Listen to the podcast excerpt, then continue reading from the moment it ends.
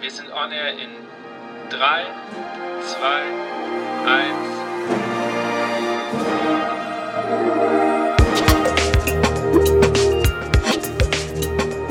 Herzlich willkommen bei On Air, dem Blasmusik-Podcast.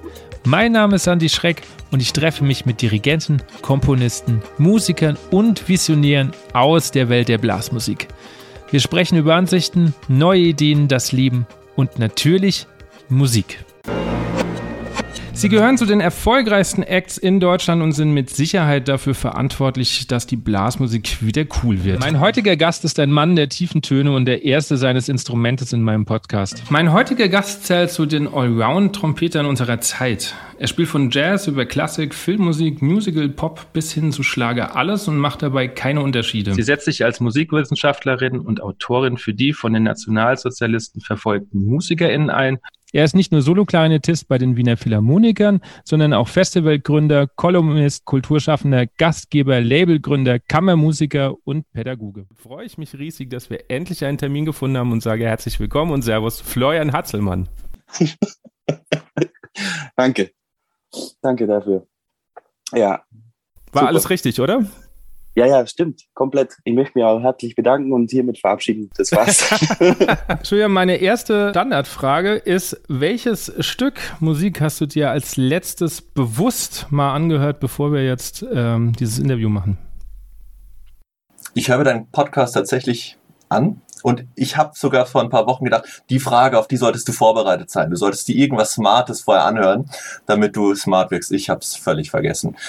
Generelle Frage, wie geht's dir im Moment? Jetzt fängt ja wieder das kulturelle Leben an. Ach, danke. Also, mir geht's, mir geht's Gott sei Dank gut. Also, ähm, das war eine, eine sehr, sehr interessante Zeit, muss ich sagen. Also, hey, hatten wir nicht doch ein cooles Jahr, letzten Endes, gerade wenn man das mit dem letzten Jahr davor vergleicht? Alle Streaming-Sachen, alle Podcasts in Ehren, das ist großartig und danke, dass es das gibt.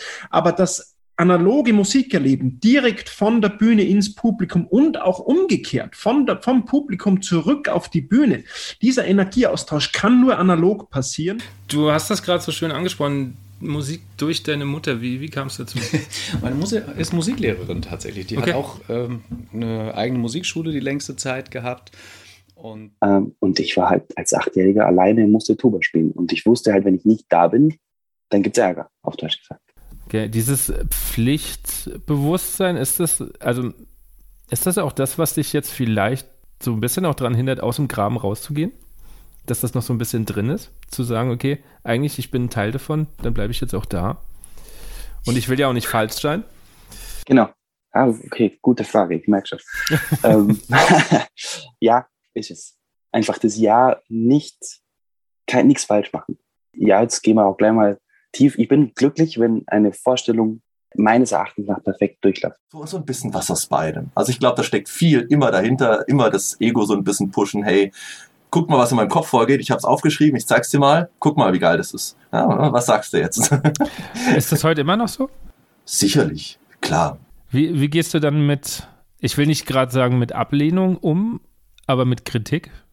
Wenn dann jemand sagt, ja, ist nicht so geil, eigentlich. Es kommt immer darauf an, wer es sagt. Also ich glaube, ich. Ja, trotzdem bin ich überrascht, weil du vom Typ her ja, werden sich wahrscheinlich die Hörer jetzt ausdenken, gar nicht so wirkst, wie wenn das irgendwie Schwierigkeiten dir bereitet, sich so ein bisschen da vorne dann auch präsenter hinzustellen. Ich will gar nicht sagen, in den Mittelpunkt zu stellen, aber wirklich präsenter dahinzustellen. Also du wirkst vom Typ ja gar nicht so. Also du hast recht, das habe ich eigentlich ein bisschen falsch formuliert. Ich habe da schon Bock drauf. Weißt du, es gibt ja immer zwei Blickwinkel. Du sagst, okay, es kommt noch was dazu, dann mache ich das trotzdem du hättest doch sagen können, warum kommt das noch dazu und, und ähm, gehst den anderen Weg. Also ich finde das mega beeindruckend, deine, deine Einstellung. Also total super. Die Fragen, die du gerade ansprichst nach dem Warum, die habe ich mir natürlich auch gestellt. Das tut jeder. Ist das Geilste für mich, wenn ich Gänsehaut kriege, wenn ich lachen muss, wenn ich weinen muss oder wenn mein Fuß zu zucken beginnt, weil ich am liebsten aufhupfen würde, um zu tanzen oder zu springen oder laut Juhu zu schreien. Ich habe es aber einfach nicht gemerkt. Also, es, also ja, es ist so eine typische Fiemann-Aktion übrigens. Im Nachhinein kommt es raus, war alles Quatsch. Okay, ich fühle mich ein bisschen gebrainwashed, aber.